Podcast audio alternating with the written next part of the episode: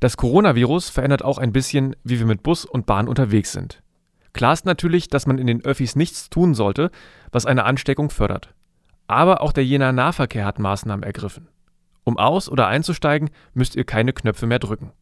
Die Busse und Straßenbahnen halten kompromisslos an jeder Haltestelle und öffnen automatisch ihre Türen. Busse öffnen aber nicht mehr die vordere Tür und auch die erste Sitzreihe bleibt gesperrt. Außerdem gilt sowohl beim Jenaer Nahverkehr als auch beim JES der Ferienfahrplan. Auch bei der Deutschen Bahn und den anderen Betreibern von Regionalzügen kann es zu Fahrplanänderungen kommen. Alle Infos zum Nachlesen gibt es auf radio-okj.info/corona.